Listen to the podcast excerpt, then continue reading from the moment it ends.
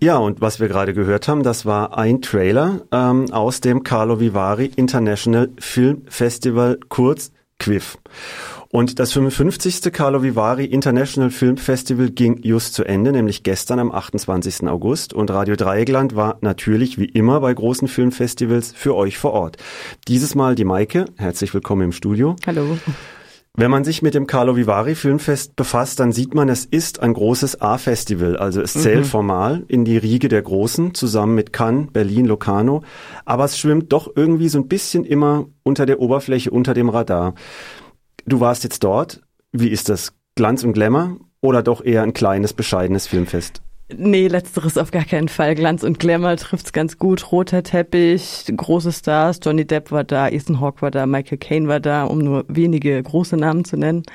Die haben auch ähm, den Trailer, den wir gerade gehört haben, die haben verschiedene Trailer gemacht mit großen Stars wie Danny DeVito, Helen Mirren, Harvey Keitel, also wirklich so und, und Größen des tschechischen Kinos, also Namen, die man wirklich kennt, die in den letzten Jahren irgendwie Awards bekommen haben.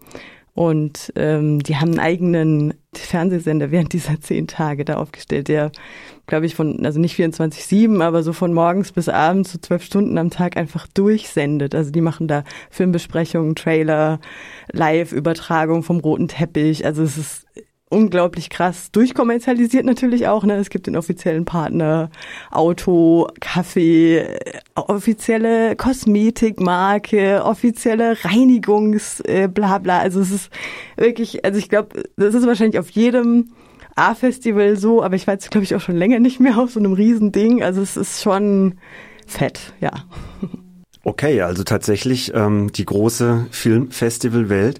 Und trotzdem ist es so, wenn ich mir das Programm anschaue, die ganz großen Namen sind da nicht dabei. Kannst du das Programm ein bisschen so zusammenfassen? Was läuft so in Carlo Vivari? Mm, ja, schwierig. Also also Mainstream-Kino ist es tatsächlich nicht. Ähm, es ist schon, es hat schon einen künstlerischen Anspruch, würde ich irgendwie sagen. Ähm, dann, wie ich es in Donosti auch kennengelernt habe, so mit einem relativ starken Fokus auch aufs Lokale, aufs tschechische Kino, was ich auch total toll fand, mal ein bisschen mehr tschechisches Kino kennenzulernen. so. Was super geklappt hat, besser als in Donosti, als in San Sebastian, ist die Untertitelung. Es gibt alle Filme ausnahmslos auf, mit tschechisch, tschechischen und englischen Untertiteln.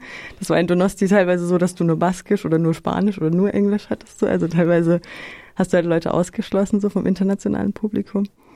Ähm, ja, es, also es gibt halt, wie auf jedem Festival auch, verschiedene Kategorien. So, ne? Es gibt den Wettbewerb, dann die Horizonte, dann gibt's noch ähm, The Film Foundation, also da haben sie alte Filmperlen wieder ausgegraben. Die Film Foundation war, glaube ich, von Martin Scorsese ins Leben gerufen, wenn ich mich recht entsinne, wo sie halt angefangen haben, alte Filme halt zu restaurieren. Was heißt restaurieren? Eigentlich überträgst du sie in ein neues Format. Ne? Also du hast halt die 35 Millimeter Kopien, die zum Teil im Arsch sind, auf gut Deutsch, also verschimmelt, zerkratzt und dann digitalisierst du sie halt und hübschst sie halt wieder auf im digitalen Format. Und da liefen halt so ein paar Klassiker wie El Fantasma del Convento von 1934, der erste mexikanische Horrorfilm oder so.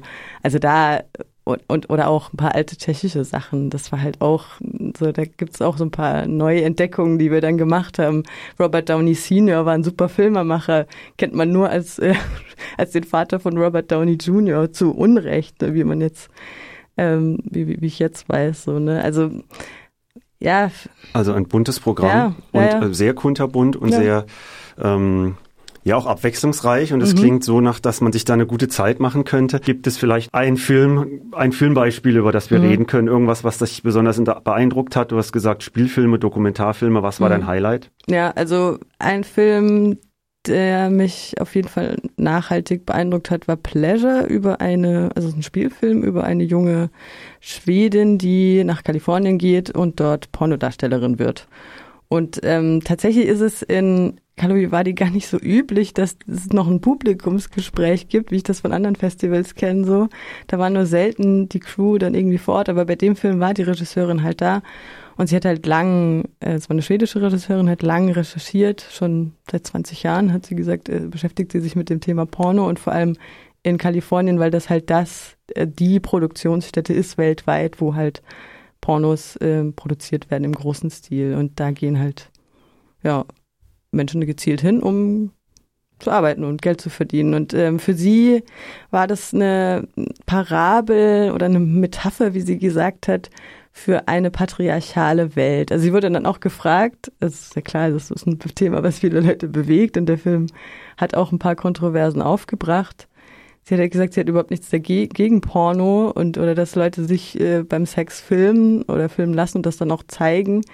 Aber ähm, die Strukturen, wie sie halt sind, ähm, sind halt patriarchal, aber das ist halt überall auch so. Also das ist halt eigentlich nur so ein Mikrokosmos, hat sie so, äh, das war so ihre Aussage für eine patriarchale Gesellschaft, in der wir halt leben. Und da wird es halt zum Teil einfach sehr deutlich so, ne, weil es halt meistens nur um die Befriedigung von Männern geht. So hat sie das halt, ähm, ja, genau. Und sie hat halt gesagt, dass dieser Film auch in der Branche dann aufgenommen wurde, sehr positiv aufgenommen wurde und der Realität sehr nahe kommt und dass viele vor allem Darstellerinnen gesagt haben, ja, ähm, auch es gibt halt auch Ausbeutung wie in jeder Branche und dass die äh, vor allem die Männer in hohen Pro Positionen ähm, bemängelt hätten, dass dieser Film doch die negativen Seiten zu sehr hervorheben würde. Das war sehr signifikant tatsächlich dafür, für den Punkt, sie, den sie da treffen wollte. Ja, genau. Okay, Pleasure, das mhm. merken wir uns, ein sehr interessanter Film und wenn wir Glück haben, sehen wir ihn vielleicht bei uns im Kino, im kommunalen Kino oder dann auch vielleicht auch irgendwann mal wieder im AK Filmclub. Thema Corona. Wie sieht ein Filmfestival in der, in den hoffentlich Endzeiten der Pandemie aus? Ja, Corona war natürlich ein Thema. Ähm, ich weiß nicht, wie es im Vergleich zu anderen Jahren jetzt mit den Besucherinnenzahlen aussah. Also, aber es war, es war immer voll und also zum Teil habe ich mir auch gedacht so, Leute, hm, also jetzt auf dem Festival haben die Leute schon teilweise nicht so eng gesehen mit Masken, weil Masken waren überall, wenn du drin warst, im Kino immer Pflicht. Dann hast du diese Armbändchen gekriegt, das heißt, du bist, also 3G, ne, 3G, 3G-Regeln kennen wir. Die gab es auch nur für den Tag mit PCR-Test und so weiter. Aber es waren halt schon die die Massen auch da, ne? Wenn Johnny Depp dann halt irgendwie aus dem Auto steigt, dann mhm. drängt sich alles am Gitter und dann ist nichts mehr mit Abstand und nichts mehr mit Maske. Also formal war das alles sicher super durchorganisiert, aber gerade im Bereich draußen, wo halt wahrscheinlich auch so Laufpublikum dann auch vorbeigekommen ist, ohne Armbändchen, ohne 3G, also manchmal dachte ich schon so, und dann stiegen dann halt auch noch die dicken Partys draußen so, Rave, mhm. also da hatten sie da Bühnen aufgebaut, die, die ganze Stadt war ja voll mit, also es war unglaublich, ich, also es war schon irgendwie cool, so, ne, also da war am Samstag, am Freitagabend bis um drei Uhr nachts Halligalli in der Innenstadt so. Und du denkst dir, yo, wenn du hier in Freiburg bist, dann ist um 22 Uhr Schicht im Schacht, ne, kriegst ein, also. Gut, das denkt man ja, sobald ja. man die Stadtgrenzen verlässt, denkt man sich, oh ja. wow, es geht ja tatsächlich auch nach 22 Uhr noch weiter.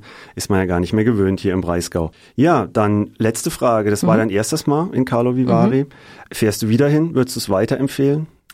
Ja, auf jeden Fall. Also es ist echt es ist schon echt ein schönes Festival auf jeden Fall. Du hast da halt auch zum Beispiel die Unterkunft, äh, da gibt's eine Zeltwiese auf so einem Freizeitareal und ähm, da kannst du halt echt von Appel und ein Ei einfach dein Zelt aufbauen für die Zeit des Festivals nur und dann ist es halt eine Zeltstadt auf so einer großen Wiese und ähm, da gibt's, ein, einen Shuttlebus, der die ganze Zeit hin und her fährt und keine Ahnung, in der Innenstadt gibt's wahrscheinlich auch Apartments oder so, habe ich immer wieder Leute gesehen mit Bändchen und Akkreditierung. Tschechien ist halt günstig überall, äh, obwohl das ja noch wahrscheinlich zu den Bonzenstädten gehört, so, ne? Hotel hier, Hotel da, Therme Alter, da, Therme da. Alter Badeort, Kurort. Ne? Mhm. Aber ja, auf jeden Fall empfehlenswert. Fahrt hin. Es lohnt sich. Okay, das nehmen wir mit als Tipp und als Anregung. Vielen Dank, Maike, für deinen lebhaften Bericht von dem 55. Filmfestival in Carlo Vivari. Und wir machen weiter mit ein bisschen Musik.